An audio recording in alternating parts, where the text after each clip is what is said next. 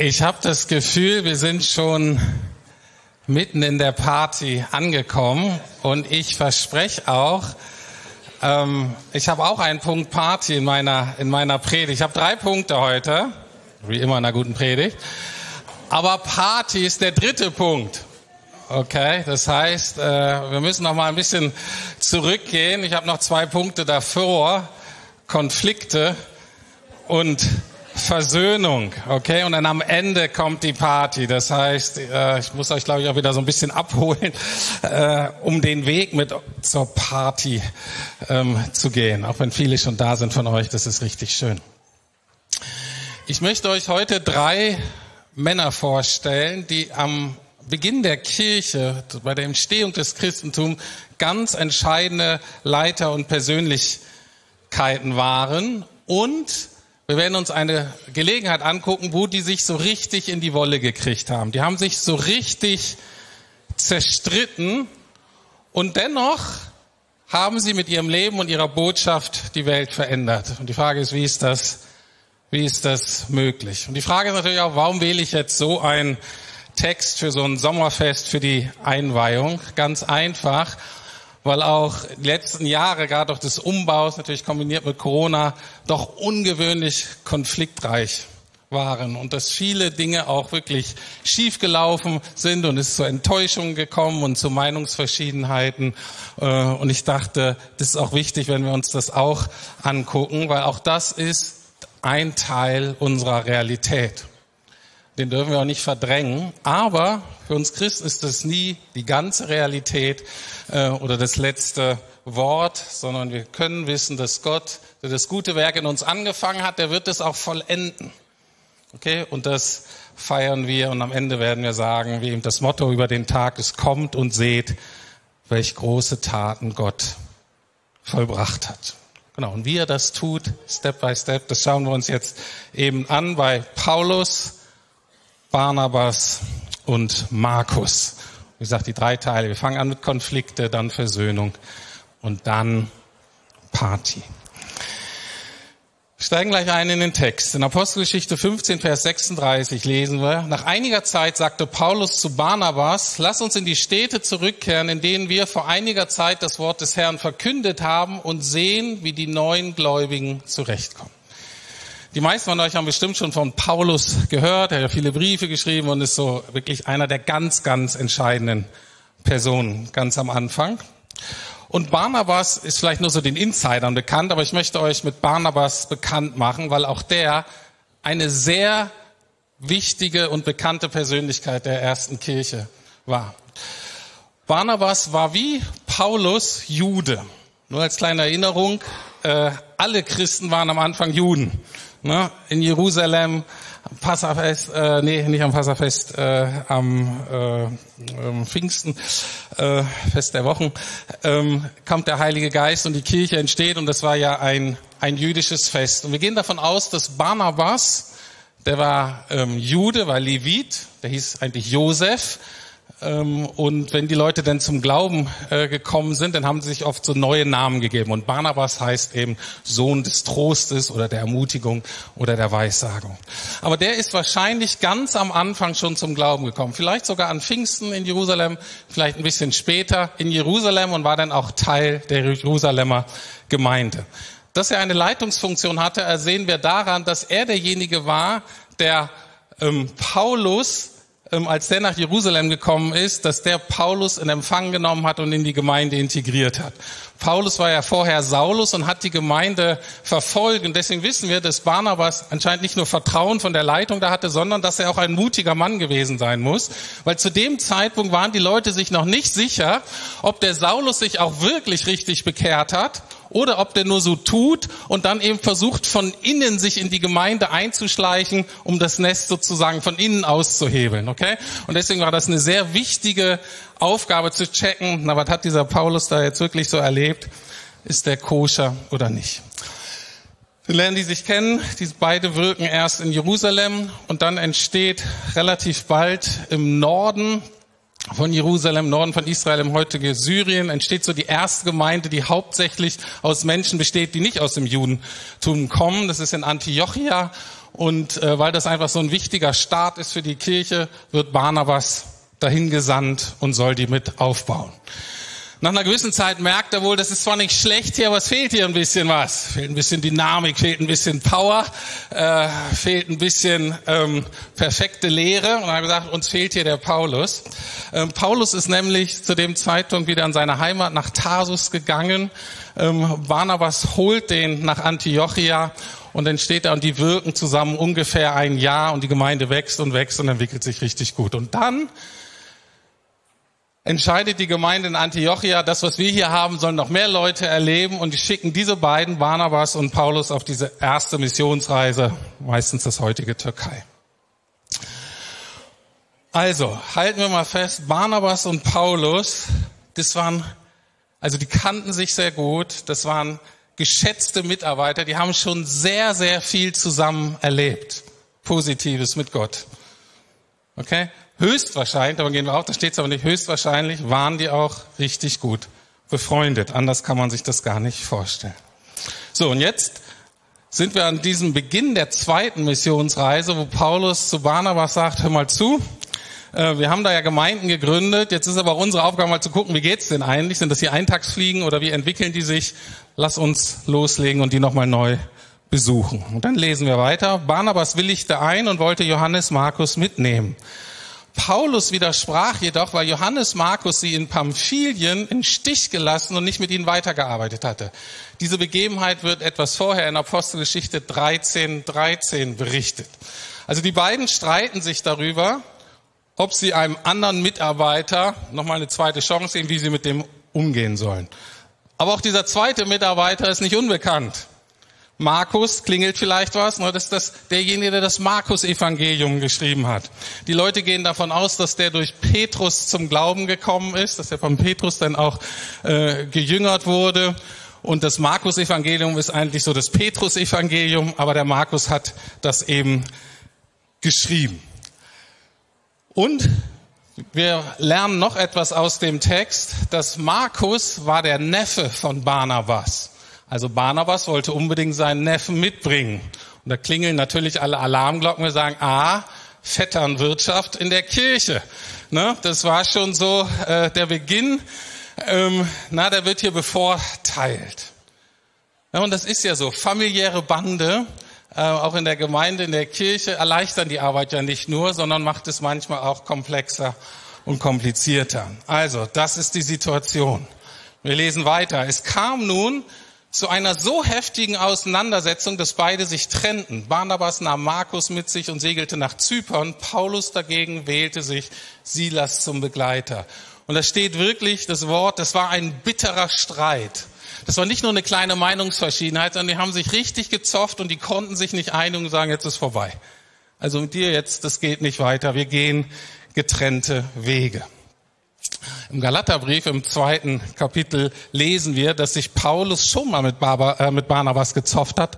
Dann zusammen mit Petrus ging da auch um gewisse Lehrstreitigkeiten, um wie man mit Leuten umgehen soll, die keine Juden sind, aber dennoch Jesus nachfolgen wollten. Also, ganz offensichtlich gab es immer mal richtig Zoff unter den Leitern der ersten Kirche. Okay, jetzt die Frage, warum ist das so bemerkenswert. Warum reite ich gerade an so einem Tag wie heute auf so einer Stelle rum? Als dieses Buch, die Apostelgeschichte, das war ja ein Buch, was dann ähm, verbreitet wurde, gelesen wurde, was von dem Arzt und Historiker Lukas geschrieben wurde. Und die Frage, die wir uns stellen müssen, ähm, also zu diesem Zeitpunkt, wo das rauskam, waren Paulus, Barnabas und Markus noch sehr bekannte christliche Leiter. Und die Frage ist, warum hat Lukas das nicht vertuscht? Es war ja nicht Zeiten des Internets damals. Ne? Das ist dann irgendwie mal raus und dann findet das jeder oder so. Es war eine ganz kleine Gruppe. Hätte Lukas das nicht geschrieben, es hätte keiner gemerkt, hätte keiner mitgekriegt. Wir hätten alle nur die schönen großen Taten von den drei Leuten äh, irgendwie mitgekriegt. Warum vertuscht Lukas das nicht? Warum erwähnt er das explizit an mehreren Stellen? Wir heutzutage gehen ja ganz anders mit solchen Geschichten um. wir sind ja gewohnt, dass Kirchen, nicht nur die katholische Kirche, Dinge eher vertuschen. Ne? Dass die erst Dinge zugeben, wenn man es gar nicht mehr leugnen kann. Aber nicht, dass die proaktiv sind. Aber es ist nicht nur in Kirchen so, es ist auch in Unternehmen so, es ist auch in Familien so.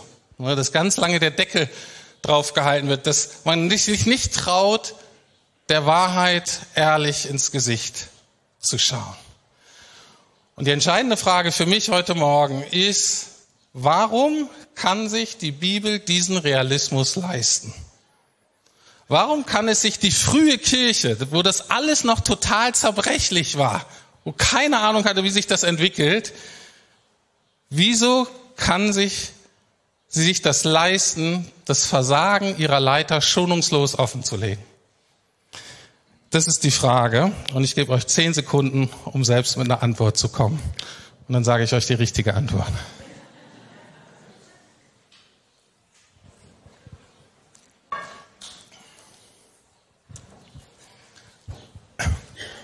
Die Antwort ist tatsächlich total einfach. Deswegen braucht ihr auch nur zehn Sekunden. Die Antwort kann nur sein, der hat es geschrieben, weil die Botschaft durch das Versagen der Leiter nicht geschädigt wurde, sondern stattdessen verstärkt und betont. Deswegen steht es da. Aber was ist die Botschaft? Es geht im Christentum eben nicht um tolle Männer und Frauen, sondern um einen tollen Gott. Es geht im christlichen Glauben eben nicht um fehlerfreie Menschen, sondern um einen gnädigen Gott. Könnt auch wieder Amen sagen. Es geht im Leben von uns Christen eben nicht um die perfekte Moral, sondern es geht um Ehrlichkeit, um Buße. Es geht um ein ganz aufrichtiges Umkehren zu Gott, in einem Aufdecken, wie es ist, und dann in einem radikalen Leben aus und mit der unverdienten Liebe Gottes. Das ist die Botschaft. Okay? Und deswegen wird die eher dadurch verstärkt, wenn die Leiter versagen. Aber genau das ist die Botschaft, die Barnabas, Paulus, Lukas und Markus eben selber erfahren haben. Und das ist ihre Botschaft. Und die wollen sie unter die Völker bringen. Und genau das ist auch unsere Botschaft als Lukas-Gemeinde. Es geht durch diesen ganzen Umbau und dieses schöne Haus, was ihr hoffentlich nachher seht, geht es nicht um das Haus an sich. Wir sagen, wir gehen zur Kirche, heißt das nicht, wir gehen in ein Haus, wir gehen in ein Gebäude, sondern wir treffen uns mit Menschen, die sich um Jesus versammeln und den dreieinen Gott anbeten. Es geht allein darum, diesen ganzen Umbauen mit diesem ganzen Stress und Geld und was wir da alles investiert haben, es geht darum, dass wir hoffen, noch mehr und noch unterschiedlichere Menschen zu ermöglichen, dass sie eine Begegnung mit Jesus haben. Und dass aus einer Begegnung mit Jesus ein Leben, ein ganzes Leben und ein Sterben mit Jesus wird. Warum? Weil wir davon überzeugt sind, dass Jesus tatsächlich das Beste ist, was Menschen erleben können, was Menschen passieren kann. Und darum geht es, damals wie heute. Und genau deswegen habe ich diesen Bibeltext genommen, um uns das bewusst zu machen. Auch wir hatten tatsächlich Konflikte, die wir nicht lösen konnten. Die waren teilweise so schlimm, dass für eine gewisse Zeit eine Zusammenarbeit eben nicht möglich war. Auch das war unsere und ist unsere Realität. Und ja, diese acht Jahre, je nachdem seit Beginn oder die letzten drei Jahre so in der heißen Phase, es war wirklich ein sehr langer Weg, ein sehr anstrengender Weg, aber er hatte letztlich immer Richtung und er hatte immer ein Ziel, nämlich wieder neu zu erleben, dass Gott das gute Werk, was er in uns angefangen hat, dass er das weiterführen und dass er das vollenden wird. Und wie das jetzt bei den Leitern im Neuen Testament aussah, erzähle ich gleich. Ähm, wir hören jetzt ein Vortragslied und während ähm, das Team ähm, sich hier oben aufbaut, möchte ich euch Zeit geben, vielleicht mal kurz zu überlegen, mal innezuhalten, vielleicht die Umbauphase angucken und zu sagen, oh, wie war das für mich? Was war für mich so richtig anstrengend? Wo habe ich gelitten? Wo waren die Entbehrungen? Wo waren die harten Konflikte? und nehmt es vielleicht und, und bringt es Gott und sagt, Herr, ich, ich will das nicht verschweigen, aber ich will das heute auch ablegen zu deinen Füßen. Ich möchte mich bereit machen für die nächste Phase. Wenn du sagst, wow, mit der Lukasgemeinde habe ich eigentlich gar nichts am Hut und der Umbau hat mich eigentlich auch nicht so interessiert, ähm, kannst du die Zeit vielleicht nehmen, um zu sagen, welche Erfahrungen hast du schon gemacht? Vielleicht in Gemeinde, vielleicht in dieser Gemeinde, vielleicht in anderen Gemeinden oder ähm, vielleicht selber, wo du dich sehr engagiert hast, vielleicht in Familie, vielleicht im Unternehmen, vielleicht aber auch in der Kirche und es irgendwie gescheitert ist, wo das nicht, ähm, wo das konfliktreich geendet ist dass du das auch nochmal überlegst und sagst, ah Herr, auch das ist Teil meiner Geschichte. Aber ich, ich möchte da nicht stecken bleiben. Ich, ich möchte darauf vertrauen, dass du, ähm, dass du auch noch eine Zukunft für mich hast, die richtig gut ist. Ähm, und ähm, dass du nicht nur zurückguckst, sondern dass Gott dir hilft, auch nach vorne zu schauen. Und darum geht es jetzt auch in diesem Lied. Manchmal glaube ich kaum, was da schon hinter mir liegt, wie die Dinge sich ändern, wie die Zeit verfliegt. Ich bin nicht mehr dieselbe und ich spüre, ich bin auch noch längst nicht am Ziel. Ich bin erst am Beginn, war der erste der Schritte, doch der größte für mich. Bringt doch nun jeder Tag neue Schritte mit sich. Ich wag den weiten Blick nach vorn und zurück, sehe Gewinn und Verzicht, fühle Trauer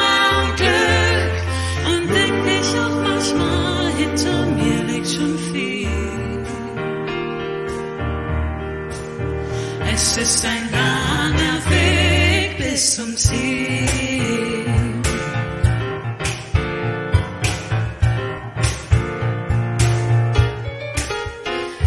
bin Spuren gefolgt und ich weiß, wo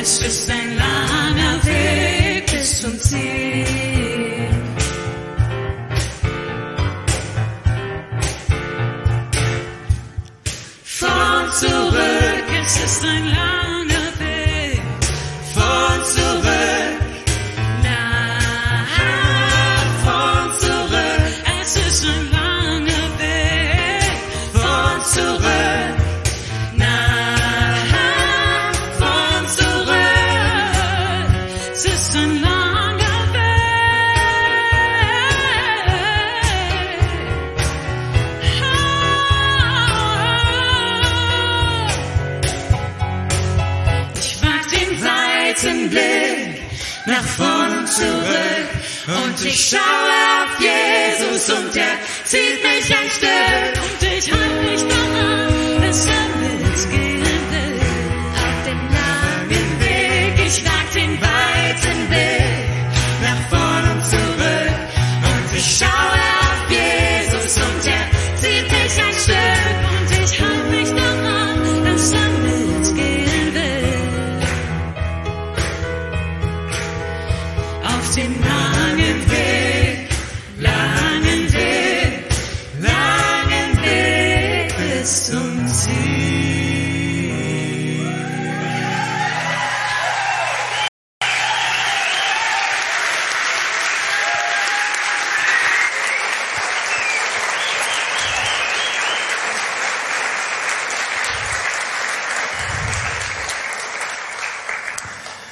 weiß gar nicht, wie ihr als Musiker so demütig bleiben könnt. Ihr kriegt, ihr kriegt immer den ganzen Applaus. Ähm, ich möchte den zweiten Teil, nein, nein, nein, nein, es war kein Fishing for Compliments. Ähm, ich möchte den zweiten Teil ähm, ähm, noch mit einer ernsten Frage beginnen. Äh, und, und zwar, wir haben uns ja gerade so das äh, Versagen von, von Leuten in Verantwortung ähm, angeguckt. Und da wollte ich euch fragen, wie reagierst du, vielleicht auch gerade, wenn du schlecht drauf bist, wie reagierst du, wenn du so erlebst, dass Verantwortungsträger, vielleicht in der Politik, vielleicht auch deine Eltern, äh, ähm, oder auch vielleicht besonders in, im, im, Unternehmen oder eben auch in der Kirche, da sind ja doch die ähm, Erwartungen dann besonders groß. Wie reagierst du auf das Versagen dieser Leute?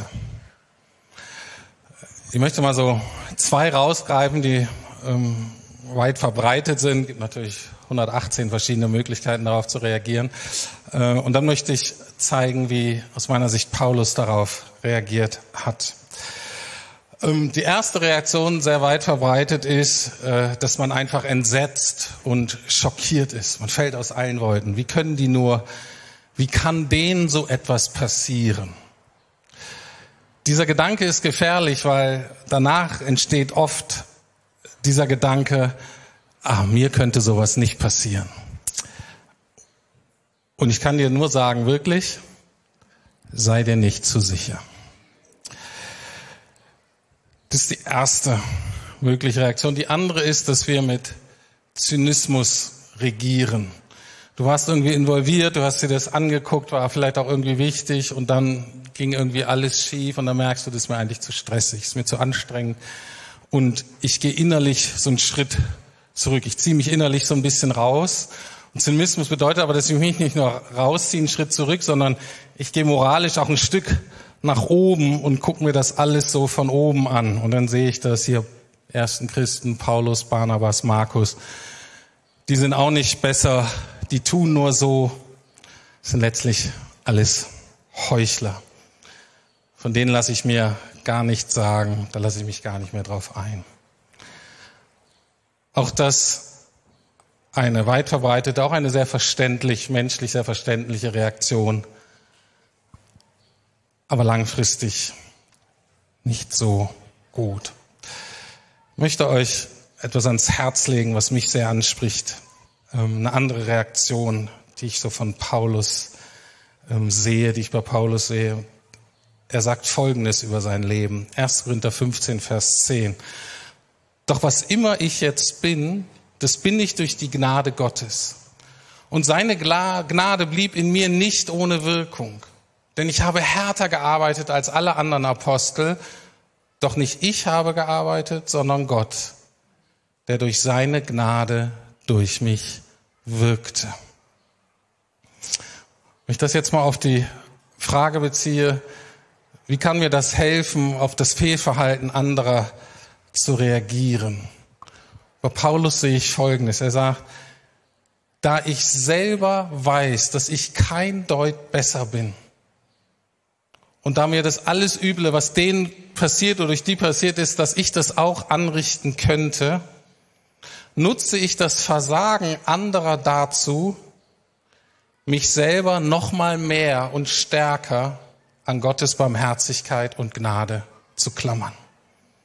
Ich möchte mich nur noch als jemand verstehen, der ganz durch und mit Gottes Gnade lebt. Anders ausgedrückt, ich erinnere mich daran, dass Gott auch mich nicht mehr nach meinen eigenen Leistungen, nach meinen eigenen Stärken und Schwächen beurteilt, sondern nach dem, was Jesus für mich getan hat.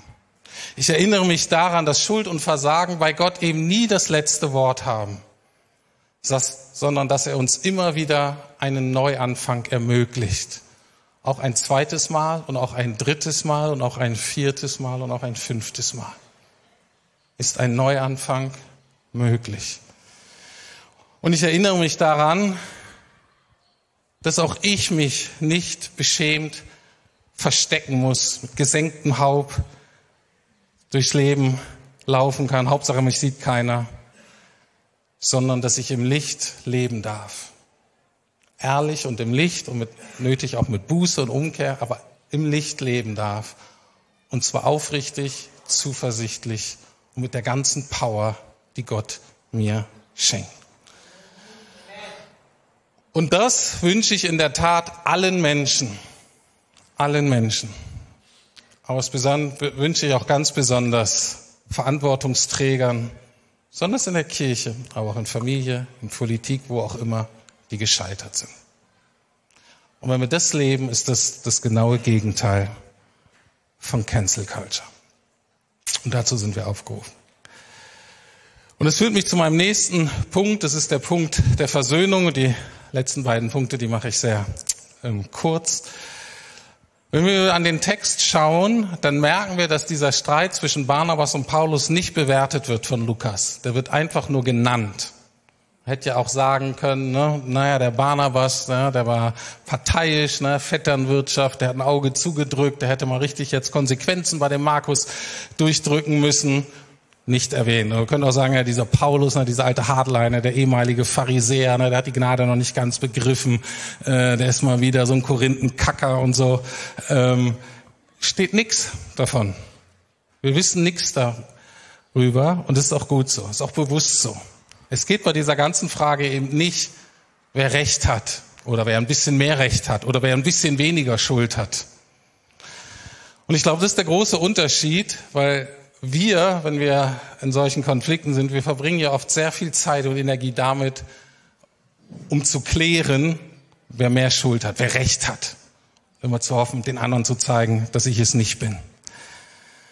Manche von uns sind Spezialisten von Selbstrechtfertigungsstrategien geworden. Interessiert sich Gott null dafür. Kannst du gerade mit ihm anfangen, kannst du gerade stecken lassen. Interessiert ihn null. Weil die Bibel scheint davon auszugehen, dass im täglichen Miteinander, dass es wie selbstverständlich dazu kommt, dass alle Beteiligten schuldig werden. Und ich sage jetzt im täglichen miteinander. Ich sage jetzt nicht manche Situationen, wo es ganz äh, offensichtlich ist, dass nicht alle schuldig sind, sondern es ist ganz offensichtlich, dass eine Partei ist, die die Schuld trägt und die anderen, die nichts dafür können. Die meine ich jetzt nicht, diese Situation, sondern die, wo es im alltäglichen Miteinander einfach zu Konflikten kommt und wir schuldig aneinander werden.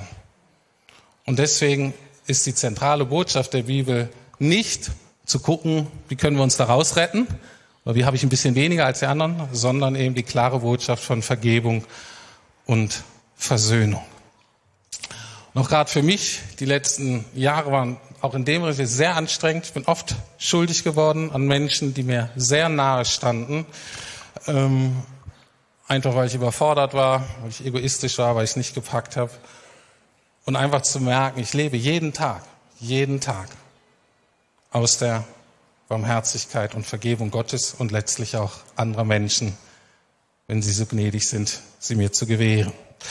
Und es steht in Epheser 4, 31 bis 32, da schreibt Paulus, befreit euch nun von Bitterkeit und Wut, er weiß, wovon er redet, von Ärger, harten Worten und übler Nachrede, sowie jeder Art von Bosheit. Stattdessen freundlich, seid stattdessen freundlich und mitfühlend zueinander und vergebt euch gegenseitig, wie auch Gott euch durch Christus vergeben hat. Und mein Vorschlag ist, den Text von hinten zu lesen. Nur so kriegen wir das praktisch geregelt. Du fängst damit an, dass du Gottes Vergebung und Barmherzigkeit für deine eigene Schuld, für deinen eigenen Anteil empfängst.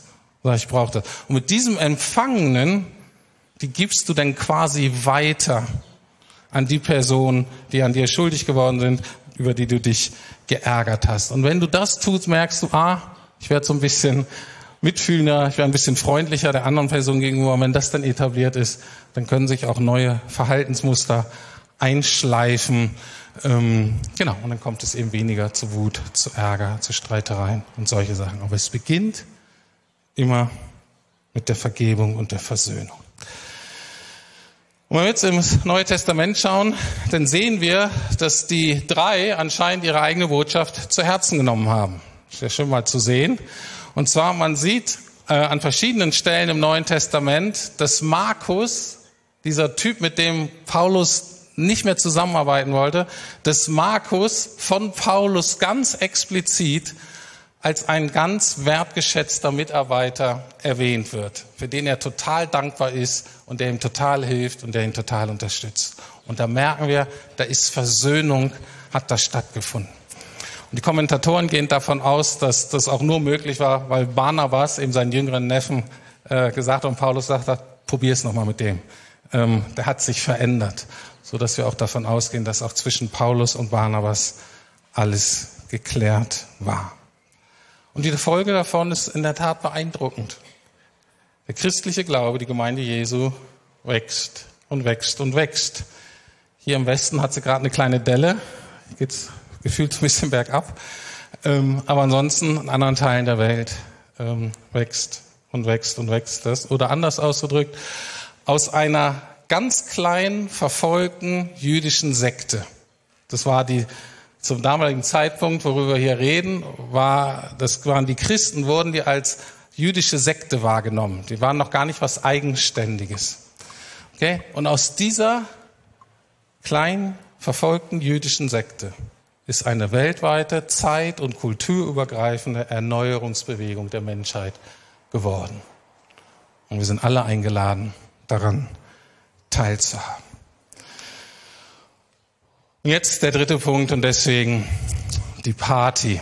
Und, und deswegen steht am Ende der Apostelgeschichte das Gleiche wie am Ende des Umbau, Umbauprojektes, eben diese Verse aus Psalm 66, Vers 5, kommt und seht, welche große Taten Gott vollbracht hat. Ne, kommt und seht, was euer Gott getan hat, wie wunderbar er an seinem Volk gehandelt hat.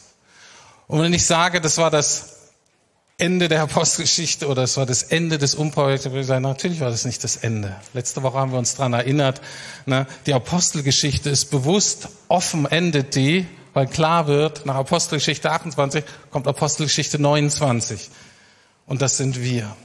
Und genauso ist klar, wir sind nicht fertig mit dem Umbau. Na, das merkt man da draußen ganz gut. Ähm, aber wir sind auch nicht fertig mit dem inneren Umbau, sondern es ist ein Meilenstein, wo wir anhalten, wo wir zurückgucken, wo wir dankbar sind, ähm, aber wo wir wissen, das ist das Ende eines Kapitels, was wir feiern. Und es ist die Grundlage aber für das nächste Kapitel in Gottes kleiner Heilsgeschichte. So wie die Apostelgeschichte 29 ist das nächste Kapitel in Gottes große Heilsgeschichte. Schreiben wir jetzt hier in der Lukasgemeinde das nächste Kapitel von Gottes kleiner Heilsgeschichte hier in Berlin. Und in der Tat bin ich wirklich sehr, sehr dankbar. Auch heute wieder ähm, ich hatte mit diesen praktischen Dingen nichts zu tun. Und wenn man nichts zu tun hat damit, dann fragt man sich, oh, was haben die gemacht? Komme ich hier sonntags hin? Und natürlich haben die es so viel besser gemacht, als ich das hätte machen können. Ich bin total dankbar, was hier alles noch geschafft wurde in den letzten Tagen, damit es so ist, wie es hier heute ist. Und ähm, das spricht einfach dafür und es macht mich wirklich sehr dankbar, besonders gut, für uns Angestellte war es auch anstrengend, aber wie viele Stunden Ehrenamtler hier investiert haben, es berührt mich zutiefst. Berührt mich zutiefst und dafür bin ich wirklich sehr, sehr dankbar. Aber ich bin nicht dankbar in dem Sinne von, hey, was sind wir doch für tolle Hechte. Und die da draußen sind irgendwie so ein bisschen, naja, aber wir hier sind die Guten. Keine Spur davon. Sondern ich erlebe das so ganz dankbar, weil wir begnadete Kinder Gottes sind. Und deswegen wissen wir, dass wir letztlich beschenkte Menschen sind und dass Gott ganz wunderbar an uns gehandelt hat. Kommt und seht, welche großen Taten Gott vollbracht hat. Und ich bin total gespannt und freue mich, wie wir dieses Ganze hier mit Leben füllen, was Gott da für uns hat, wie die nächsten Schritte, wie die nächsten Kapitel aussehen. Aber heute wird erstmal das gefeiert, was wir bisher erreicht haben.